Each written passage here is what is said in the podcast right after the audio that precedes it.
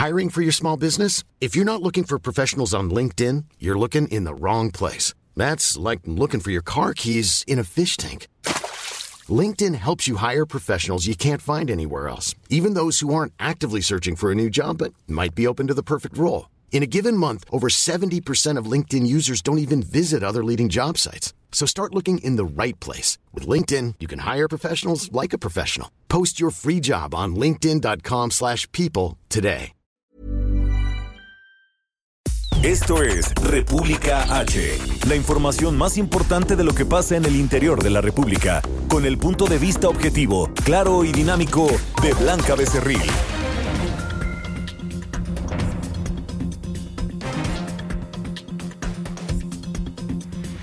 Hola, muy buenas tardes. Son las 12 del día con dos minutos de este jueves 9 de enero del año 2020. Yo soy Blanca Becerril. Esto es República H aquí por el Heraldo Radio y yo lo invito, por supuesto, a que se quede conmigo porque en los próximos, los próximos minutos le voy a dar toda la información más importante generada hasta este momento para que usted, por supuesto, esté sumamente bien informado de lo que pasa o de lo que ha pasado en las últimas horas en el territorio nacional. Y es que hay muchas cosas que contarle, sobre todo porque hoy el presidente Andrés Manuel López Obrador en su conferencia matutina pues se refirió al caso de la familia Levarón. Y es que usted recordará que el martes nosotros aquí le presentamos incluso un audio en vivo de Julián Levarón después de una reunión que tuvo con el fiscal general de la República Alejandro Hertz Manero donde pues le dieron avances de la investigación de esta masacre que lamentablemente pues cobró la vida de nueve integrantes de esta familia en el mes de noviembre allá en los límites entre Chihuahua y Sonora.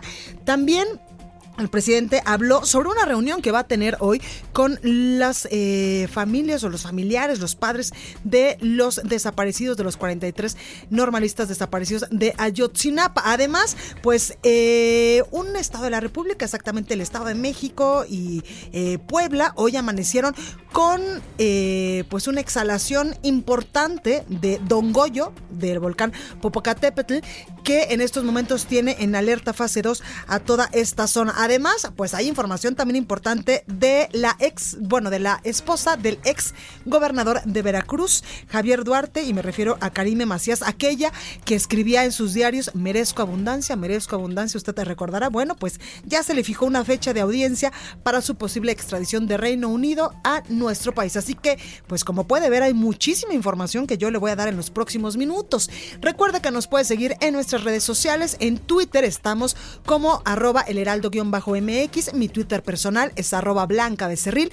También estamos en Instagram, en, en Twitter, ya se lo dije, en Instagram, en Facebook y en YouTube completamente en vivo y en www.elheraldodemexico.com.mx. Ahí hay una pestañita de color azul, del color de esta casa editorial, donde eh, pues usted nos puede escuchar y ver totalmente en vivo a través de streaming. Aquí en la Ciudad de México nos escuchamos por el 98.5 de FM. En Guadalajara, Jalisco, donde estuvimos el día de ayer muy apapachados por todos mis eh, paisanos, por todos los tapatíos, por el 100.3 de FM, en San Luis Potosí por el 93.1, en Tampico, Tamaulipas 92.5, también en Reynosa nos escuchamos por el 103.3, en Villahermosa, Tabasco, donde próximamente pues andaremos ya transmitiendo en vivo desde allá, por el 106.3 de FM, en Acapulco, Guerrero 92.1 de FM y ya en el Estado de México en varios municipios por el 540 de AM. Sin más, vamos a un resumen de noticias y ahora sí comenzamos con toda la información. En resumen. La Corte de Magistrados de Westminster en Reino Unido estableció que la audiencia del juicio de extradición a Karime Macías, esposa del exgobernador de Veracruz Javier Duarte, será el próximo 16 de noviembre. En la reunión anual de embajadores y cónsules 2020, el fiscal general de la República, Alejandro Manero, denunció que hay áreas del gobierno federal que no respetan el debido proceso y la presunción de inocencia. Escuche. La Fiscalía, como órgano autónomo, ha sido muy respetuosa de la presunción de inocencia. Y qué bueno que usted lo señala porque hay unidades, no de la Fiscalía, sino del gobierno, que no respetan esa presunción y además eh, generan una grave crisis en el, en el aspecto procesal porque luego nos acusan de faltas al debido proceso. Y eso no lo hacemos. Pero hay quien sí lo hace y todos mundo sabemos.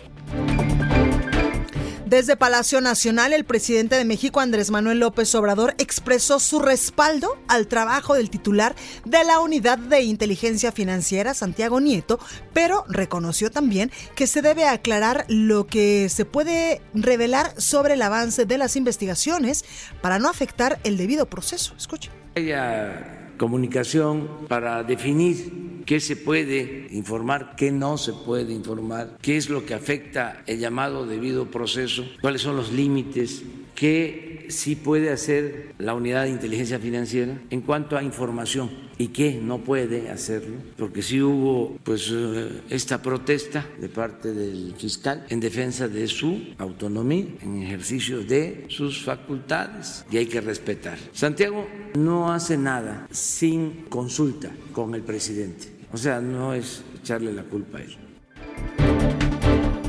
Ayer el gobierno de México asumió la presidencia de la Comunidad de Estados Latinoamericanos y Caribeños para los próximos 12 meses. En información internacional, a través de Twitter, el presidente de los Estados Unidos, Donald Trump, anunció que un fallo judicial favorable le permitirá a su gobierno construir una de las partes más grandes del muro en la frontera con México. La presidenta de la Cámara de Representantes de los Estados Unidos, Nancy Pelosi, anunció que esta tarde votará una resolución para limitar las acciones militares del presidente Donald Trump sobre Irán. Y este miércoles, por lo menos dos misiles cayeron en la zona verde de Bagdad, la capital de Irak, cerca de la embajada de Estados Unidos. Las autoridades locales no reportaron víctimas. La nota del día. Bueno, bueno, comenzamos con toda la información y es que yo le comentaba que el martes los integrantes de la familia Levarón, sobre todo Julián Levarón, pues estuvo en una reunión con el fiscal general de la República, Alejandro Hertz Manero, donde pues ahí se les dieron avances de las investigaciones, se les informaron también pues cuántos detenidos hay en este momento sobre eh, la masacre que lamentablemente cobró la vida de nueve personas de esta familia en el mes de noviembre, allá en los límites entre eh, Sonora y Chihuahua. Bueno, pues hoy el presidente López Obrador habló al respecto y tras anunciar una reunión con la familia Laganford, otra familia, otros, eh, pues otros integrantes de la familia Levarón, el presidente Andrés Manuel López Obrador reconoció la unión y también el comportamiento de la familia Levarón después de este lamentable hecho de la masacre ocurrida apenas en el mes de noviembre. Escuchemos qué es lo que dice y qué era lo que decía esta mañana el presidente López Obrador respecto a la familia Levarón que él ha dicho que se ha mostrado unida y respetuosa también del proceso.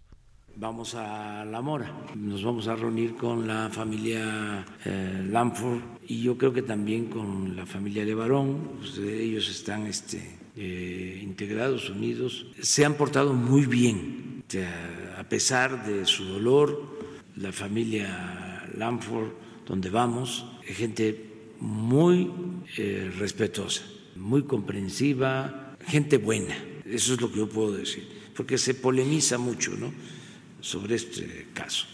Bueno, pues ahí tenemos al presidente anunciando que el domingo temprano va a ir a Sonora, al municipio de La Mora, donde eh, pues está la mayoría de la familia Le Varón viviendo desde hace más de 50 años en el territorio nacional.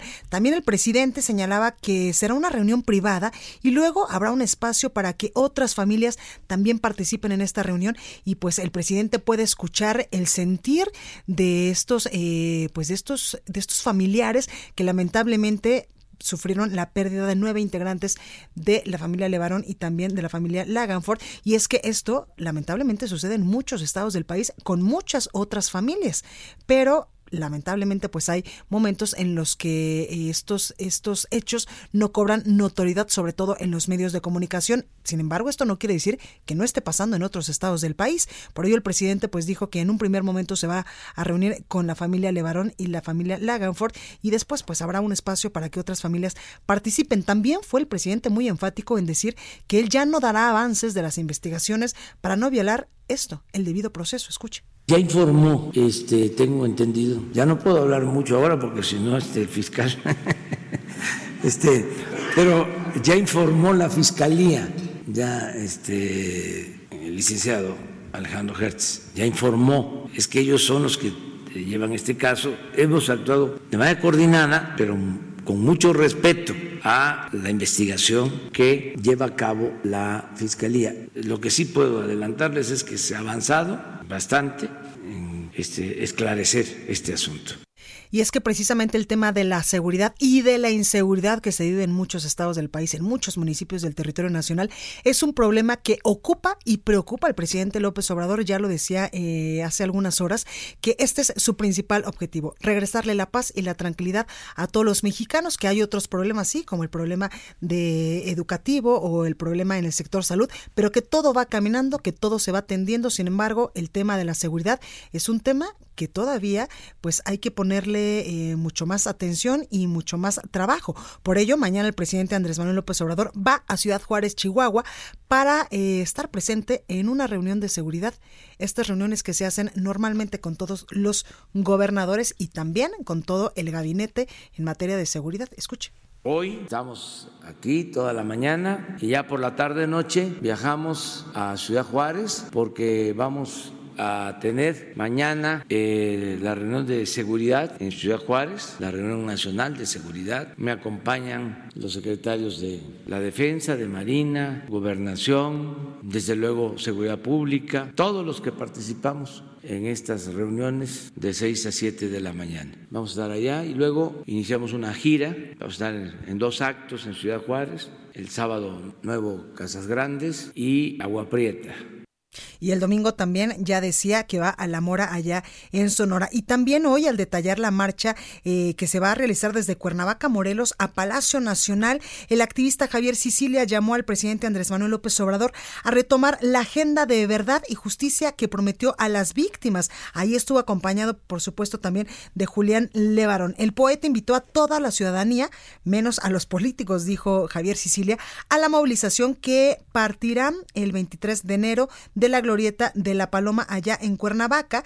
El 24 explicó, pararán en un municipio llamado Coajomulco. El 25 llegarán a la Ciudad de México y el domingo 26 caminarán de la Estela de Luz en Paseo La Reforma a Palacio Nacional. En esta conferencia de prensa, donde también estuvo acompañado de Julián Levarón y activistas eh, diversos, como por ejemplo José Antonio Guevara, Sicilia, aseguró que la intención de esta marcha, que también ya la había anunciado Julián Levarón, pues es principalmente que eh, pues el presidente López Obrador siente ya en el banquillo de los acusados a todas las personas que están haciendo fechorías y que están lastimando a las familias mexicanas y que también escuche más a las víctimas del delito. También hoy al respecto pues el presidente López Obrador se va a sentar, se va a reunir con los familiares de la familia, eh, bueno, con los familiares más bien de los eh, estudiantes de Ayotzinapa que lamentablemente también pues están desaparecidos. Escuche. No, hoy tengo una reunión con eh, madres y padres de los jóvenes de Ayotzinapa y se les va a informar de cómo se van las investigaciones. El día de hoy tenemos esta reunión. Lo único que puedo decir es, que yo deseo con toda mi alma saber sobre eh, el paradero de los jóvenes. ¿Dónde están los jóvenes de Ayotzinapa? Bueno, y se reunieron en el Centro Cultural Universitario Tlatelolco, ya le comentaba yo a la familia Levarón y el escritor Javier Sicilia. Diana Martínez nos tiene todos los detalles. Diana, ¿cómo estás? Hola Blanca, ¿cómo estás? Muy buenas tardes. Pues sí, como, como bien lo comenta, se realizó esta conferencia, pues prácticamente encabezada por Javier Sicilia y por Julián Levarón. El poeta Javier Sicilia aseguró que no se quiere al presidente Andrés Manuel López Obrador en el banquillo de los acusados, pues no está en su contra ni de la cuarta transformación, pero si sigue por el mismo camino, pues fracasará.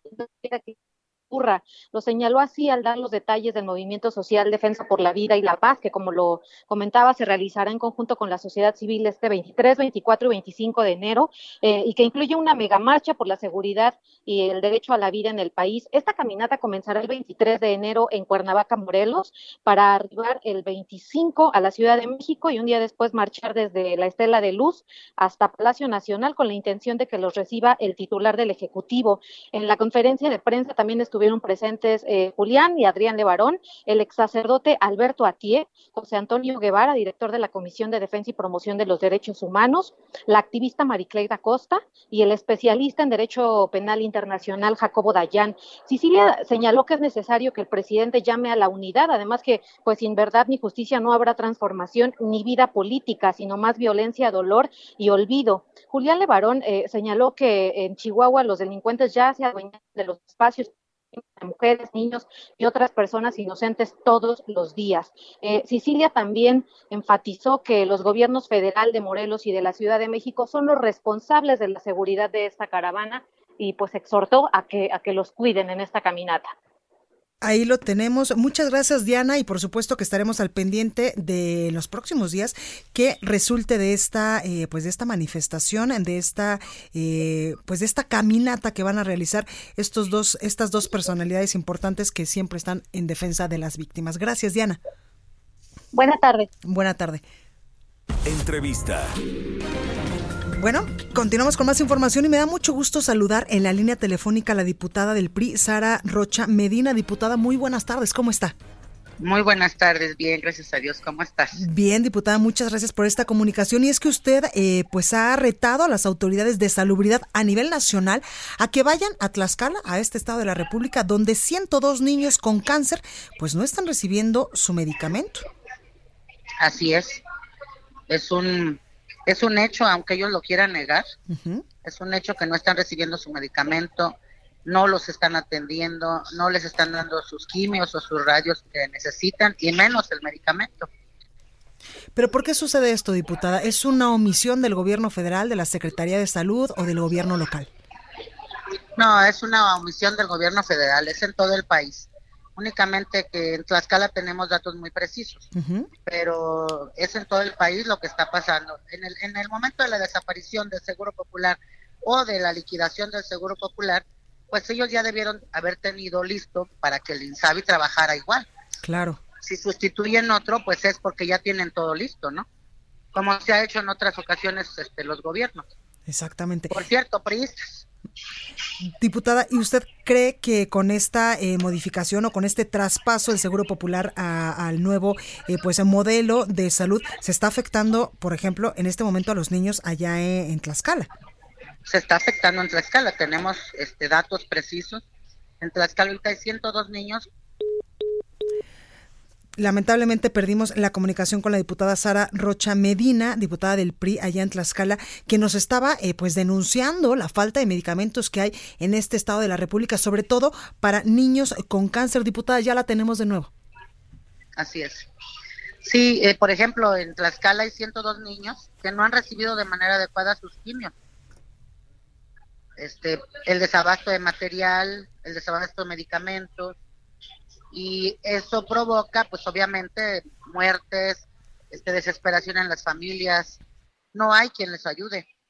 El gobierno se comprometió que con el tema del INSABI ya estaba todo listo y que el, el, gobierno de hecho eh, subió un comunicado de prensa, no sé si lo recuerdas, en el que dijo que el Instituto de Salud para el Bienestar, que es el INSABI, iba a resolver todos los problemas y va a seguir recibiendo en todas las en todas las unidades médicas de especialidad, tanto de hospitales generales, rurales y clínicas de especialidad. Entonces no ha sido así, es una mentira, no hay medicamentos, no hay los tratamientos y el mejor ejemplo es Tlaxcala. Claro. Hoy las familias de Tlaxcala este, están padeciendo, las del país, pero las de, las de Tlaxcala son las que se han manifestado más, ¿no? Claro. Diputada, ¿ustedes han tenido algún acercamiento con eh, la Secretaría de Salud a nivel local, con el propio gobernador de Tlaxcala o incluso pues eh, a nivel federal con el secretario de Salud? En este tema ya este, se han tenido varios acercamientos. Lamentablemente volvimos a perder la comunicación con la diputada Sara Rocha Medina, quien eh, pues nos estaba denunciando la falta de medicamentos que hay para niños con cáncer allá en Tlaxcala. En unos momentos más estaremos eh, viendo si eh, pues tenemos mejor suerte con esta comunicación. Vamos, mientras tanto, a Guadalajara, Jalisco, con nuestra compañera Mayeli Mariscal, porque habitantes de comunidades de la cuenca del río Santiago, allá en Zapopan, usan el despojo de sus tierras. Acusan, acusan el despojo de sus tierras. ¿Por qué está sucediendo esto, Mayeli? ¿Cómo estás? Adelante.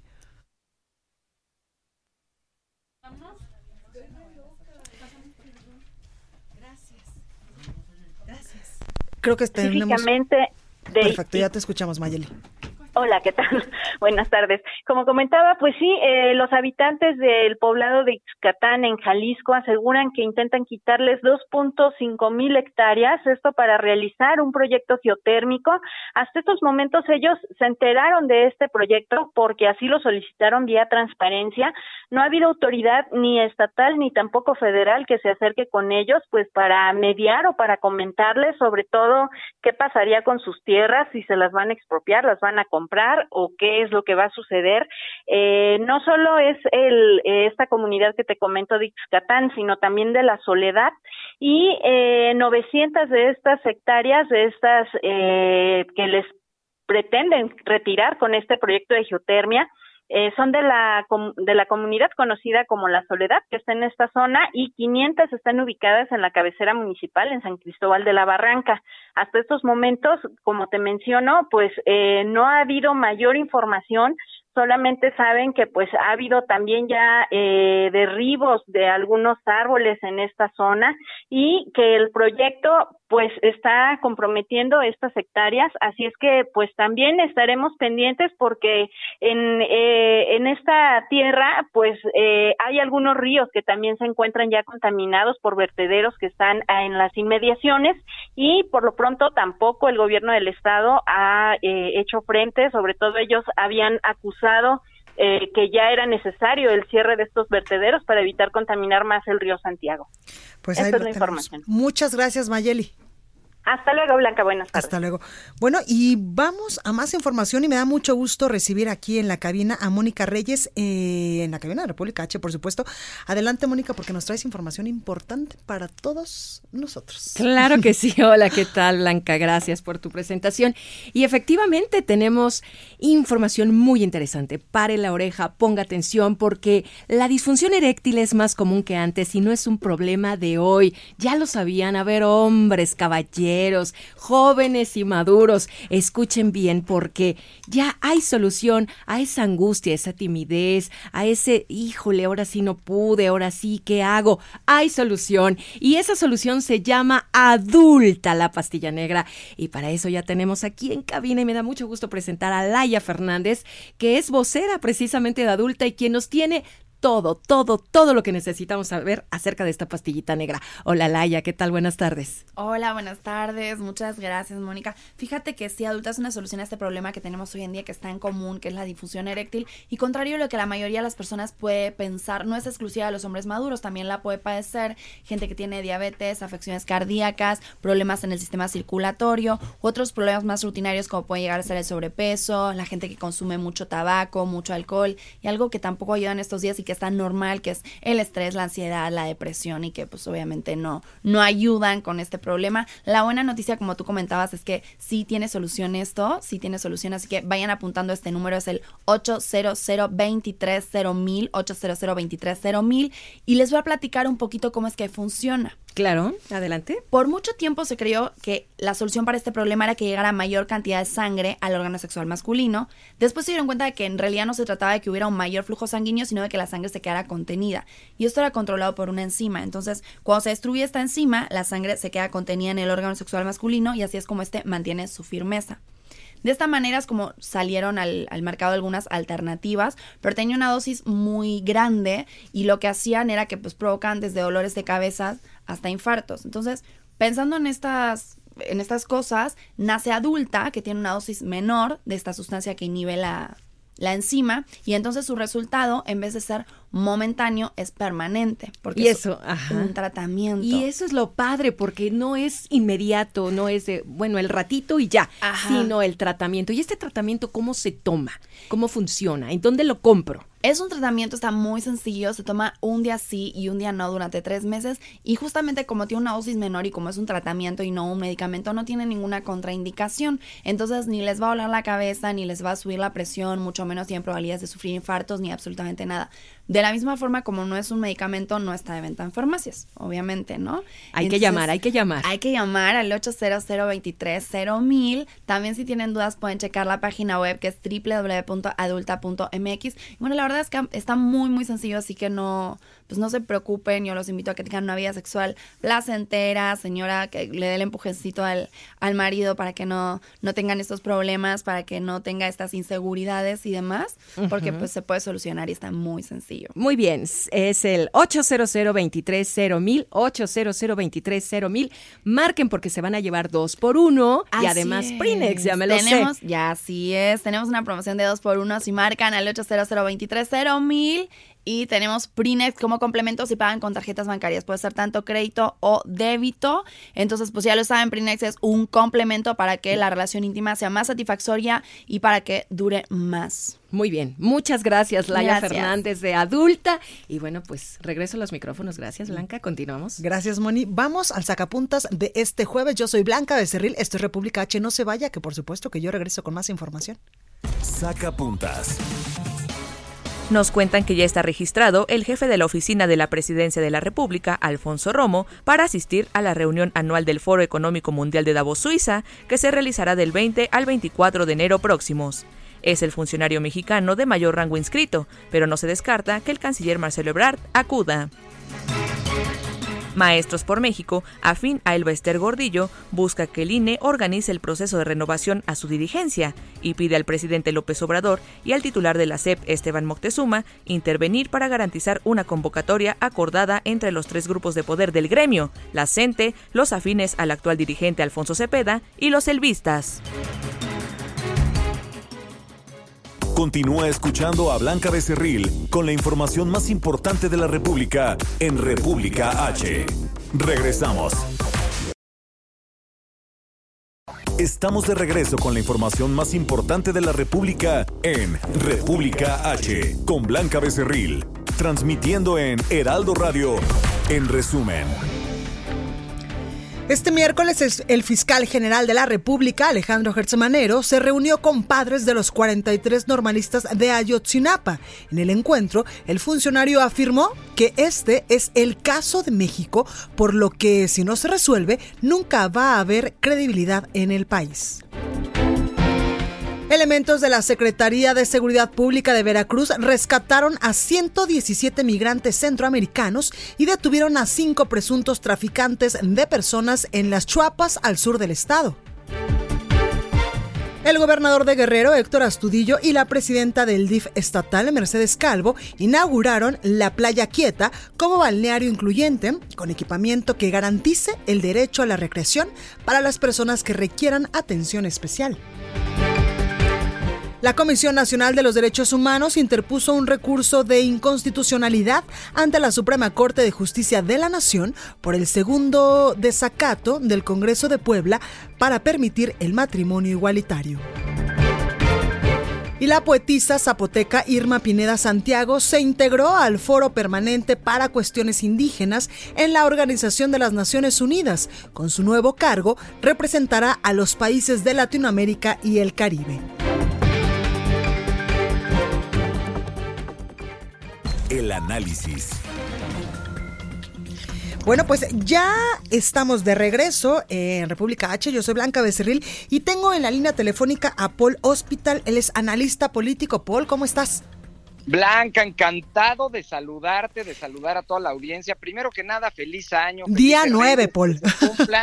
Bueno, pero ¿hasta cuándo es posible decir feliz año? Yo creo que todo el mes. Yo creo que puedes decir ah, feliz año nuevo 2020, día 25 de enero. Ok, y ya en febrero festejamos a la Constitución y otras cosas, pero bueno. Y al Día de la Madre y la Amistad también. Y después viene el Día de la Madre, mi cumpleaños. Bueno, ¿qué te digo? Ah, bueno, esa fecha sí que es importante. Oye, Paul, pero ya en temas más serios, cuéntanos, la asistencia de los gobernadores a las reuniones de seguridad, que por cierto, mañana hay una allá en Chihuahua, donde va a ir el presidente Andrés Manuel López Obrador. Sí, así es. A ver, Blanca, cerramos el año pasado, el 2019, con dimes y diretes nuevamente, pues, la verdad muy triste, entre algunos gobernadores y el presidente de la República. ¿Pero por qué? ¿Cómo se suscitó todo esto? Pues resulta que en una de las famosas mañaneras, el secretario de Seguridad Pública, Alfonso Durazo, pues expuso una lista que en la primaria le llamábamos de asiduidad, es decir, solamente quienes asisten.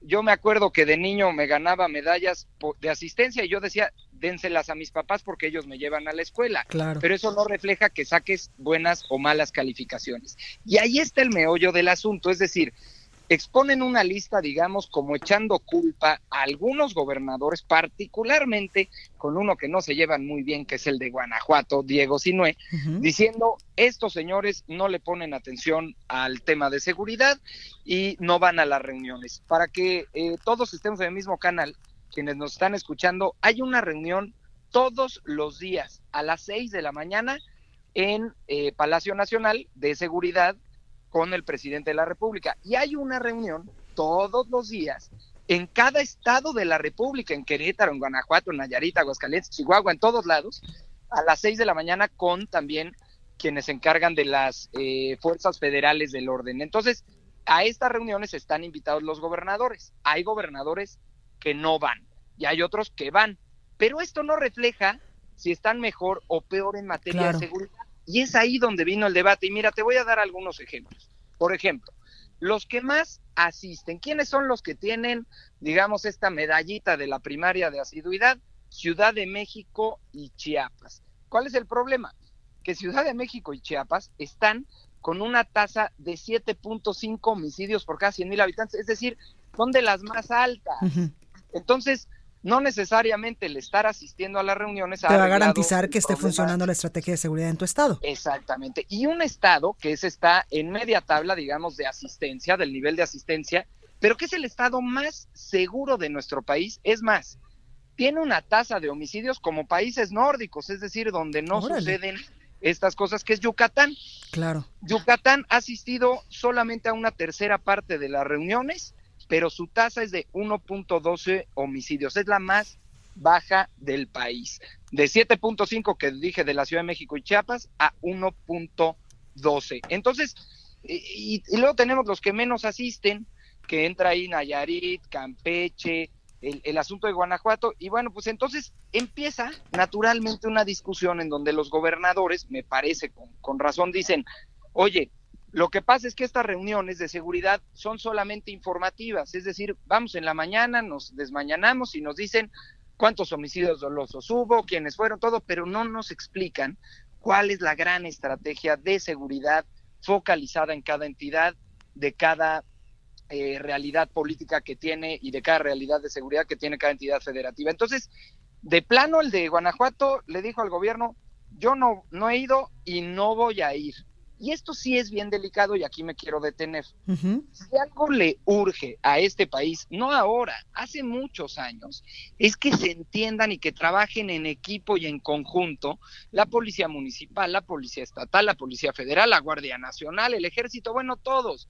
¿Por qué, Porque aquí no habemos mexicanos municipales o mexicanos estatales o mexicanos nacionales. Todos somos mexicanos y, a todos nos afecta el tema de la seguridad. La bronca es que en la ley se dice, bueno, es que estos delitos los combate solo la Guardia Municipal y esto solo la federal y esta la estatal. Entonces, se terminan echando la culpa y la bolita unos a otros y nadie se hace al final responsable. ¿Por qué lo digo?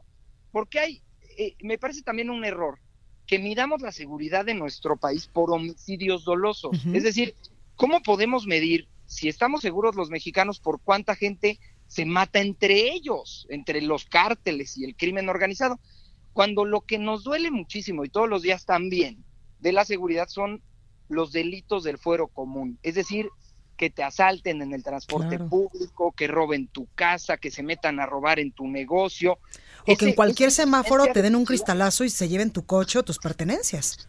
Por ejemplo, digo, no espantemos a la gente que nos viene oyendo en el coche, pero cierren sus, sus, ventanas o, anden de noche con cuidado.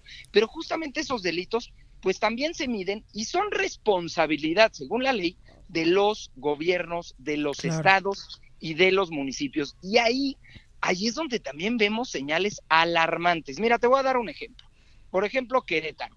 Querétaro dice, oye, pero pues nosotros estamos muy bien en la tasa de homicidios dolosos, es decir, aquí no matan tanta gente como en Guanajuato, aunque son estados que están pegados.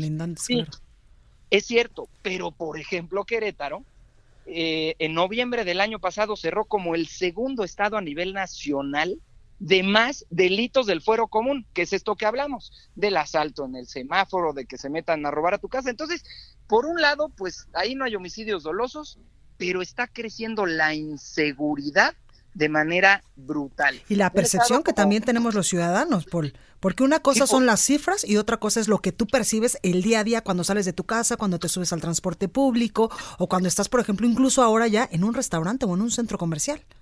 Por supuesto, a ver, y esos son los delitos que todos los días también siguen incrementando. Entonces, a, lo que voy con esto es, lo último que queremos los mexicanos es que se eche la culpa el gobierno federal al estatal y el estatal al municipal y viceversa, y entonces es un cuento de nunca acabar.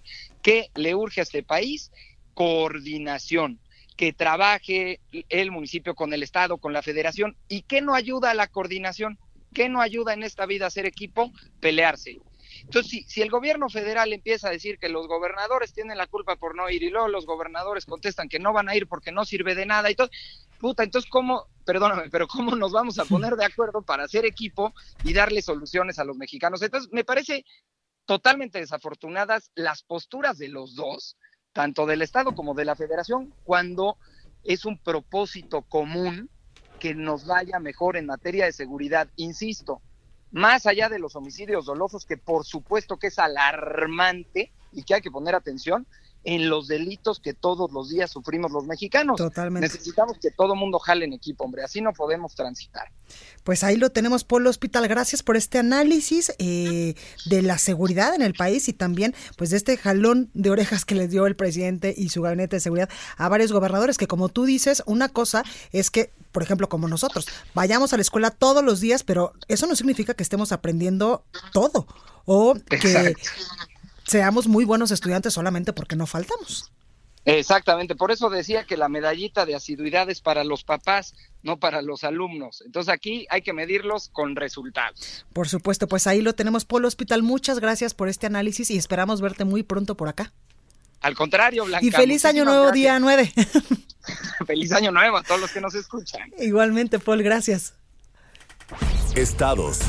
Bueno, pues ya está aquí con nosotros en la cabina que viene derrapándose porque está cerrado Insurgentes, ¿verdad, Antonio Bautista? ¿Cómo estás? ¿Qué tal, Blanca? ¿Cómo estás tú y los escuchas? Muy buena tarde. Sí, hay un, aparentemente, un bloqueo en la Secretaría de Energía, que está aquí ubicada en Eje 5, si mal no recuerdo, y Insurgentes, entonces hay un desvío al tráfico. Y bueno, pues eso quiere decir que ya estamos empezando el año completamente. Ayer regresaron. Que ya se reactivó todo. Ayer regresaron los, eh, los, niños. a las escuelas y ya se empezó a sentir el tráfico. Y ahora, bueno, pues ya regresaron los, los marchistas a las calles. Ay, ojalá que este año 2020, nueva década, nuevos pensamientos más positivos. No, o sea, sí marchen, pero con sus debidas proporciones. Ya un poquito más de, de este, horarios y o el frío no y los de conciencia social para todos nosotros. El frío no los ahuyenta, entonces eh, si hiciera este frío que hay en la noche eh, o estas mañanas, pues a lo mejor ni salen a marchar, pero ahorita sí se sienten este pues con calorcito para salir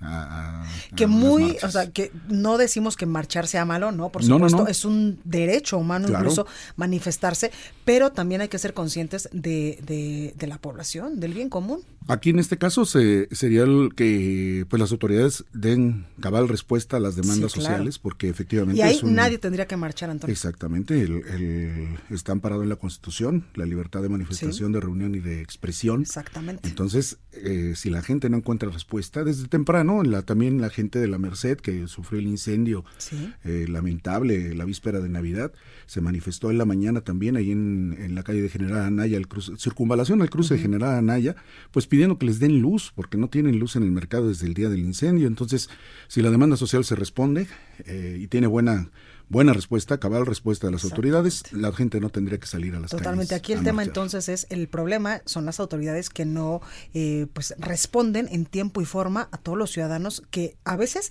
exigimos lo que nos corresponde. Así no a es. veces, siempre exigimos lo que nos corresponde. Así es, y, y- y muchas veces pues también hay grupos que hacen de el- del derecho a la libre manifestación de Un las botín ideas político. un botín político. Oaxaca es otro ejemplo. Bueno, ¿qué? Oye, Antonio, cuéntanos ataques a comunicadores, que lamentablemente nuestra profesión en México es una de las más peligrosas. Así es, es considerada una, un país de los más peligrosos para los eh, vamos, Para para, los periodistas, exactamente, y a veces a niveles de similares a los de un país en conflicto bélico. Y pues empezamos el año con dos eh, lamentables noticias. Eh, una de ellas, la muerte en Michoacán de un eh, locutor y gerente de una radiodifusora de Huetamo en Michoacán, Fidel Ávila, de 46 años de edad, fue localizado eh, en una brecha del municipio de San Lucas, a los límites con Guerrero, eh, fue localizado sin vida, con huellas de heridas de disparo de arma de fuego. Y pues él había desaparecido, fue vamos, se le vio por última vez eh, finales de noviembre y había, fue reportado como desaparecido a principios de diciembre del año pasado y desafortunadamente pues fue localizado ayer su cuerpo en, eh, en, este, en este lugar de, de los límites con Guerrero.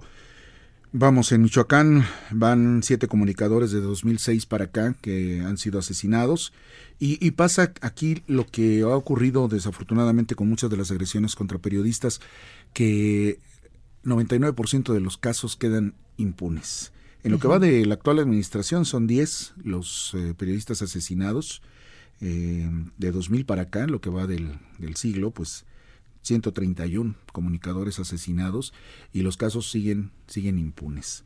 Eh, ah, no solo es la muerte de, de Fidel Ávila, sino también nos enteramos que el año pasado, en octubre, el, 10, el 23 de octubre, eh, una reportera eh, de Fox News, Lara Logan, sufrió una lo que ella consideró un acoso por parte de policías municipales de Tenancingo, Tlaxcala, mientras estaba haciendo una investigación por trata de personas.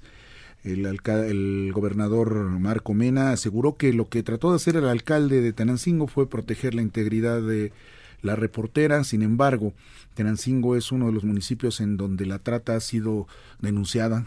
de- Sobre todo Tlaxcala. Tlaxcala. Es el epicentro, lamentablemente, de la trata de personas, de la trata es. de mujeres. Así es, a pesar de que el gobernador dice que 40, que vamos, que van 34 casos eh, que están investigando y que se están haciendo labores para reducir la trata, l- organizaciones eh, eh, sociales como el Centro Fray Julián Garcés aseguran que la trata se ha extendido en Tlaxcala en 40 de los 60 municipios. Dios. Entonces, esto hace y dificulta la labor de eh, los periodistas en la investigación. Aseguraron que fue una situación para proteger la integridad de, de la reportera debido a que sabemos que, vamos, cuando en muchas poblaciones sienten que hay gente que no es de la población o que les hacen señalamientos que pertenecen a algún grupo organizado sin pruebas, ocurren los linchamientos. Sí, Tlaxcala es uno de los municipios, de los, una de las entidades donde más ocurren este tipo Puebla de situaciones. también. Puebla es otro de los lugares, Oaxaca no se diga. claro. Son lugares donde se toma la justicia por propia mano a partir de un eh, de una voz que diga este persona, esta persona es un delincuente y no hay pruebas, puede no haberlas, puede haber, puede haber un señalamiento directo o no, y se llega a esto. El gobernador dijo que eh, se trató de proteger la integridad de la reportera debido a que en septiembre pasado Efectivamente, dos personas fueron linchadas, un hombre y su hermana, acusados de pertenecer a una banda de trata de personas. Eh, la, la gente en Tenancingo los acusó, eh, los mató a golpes. Dios. Entonces, eh, pues, de acuerdo con eh, las declaraciones que hizo el gobernador al Heraldo Radio, pues se trató de proteger la integridad de la reportera, es lo que le dijo el, el alcalde de Tenancingo, Gabriel Gallegos, que no ha dado una, una, una postura directa.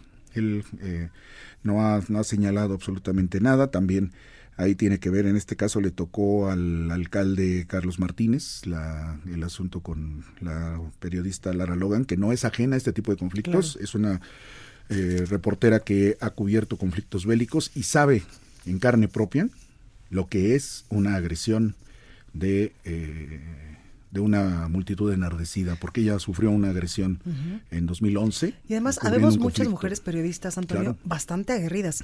Yo recuerdo, evidentemente, muchísimos años antes de ser conductora de televisión y, de, y también locutora de radio, fui reportera y a mí me tocó, incluso que una vez una tanqueta en una manifestación de la gente me aventara, pero uno está al pie del cañón porque pues es tu deber como periodista llevarle la información al público que te escucha o que te ve o que te lee. Y tú cuando estás en esa zona de conflicto, pues estás consciente de todos los peligros que corres y aún así le entras. Sí, porque lo que estamos buscando, aunque pueda sonar un poco eh, exagerado para algunos incluso colegas, lo que estamos buscando es llevar la información veraz, confirmar y denunciar, porque somos voceros de, esa... De y arriesgando también muchas veces tu vida y tu integridad. Somos voceros de esa...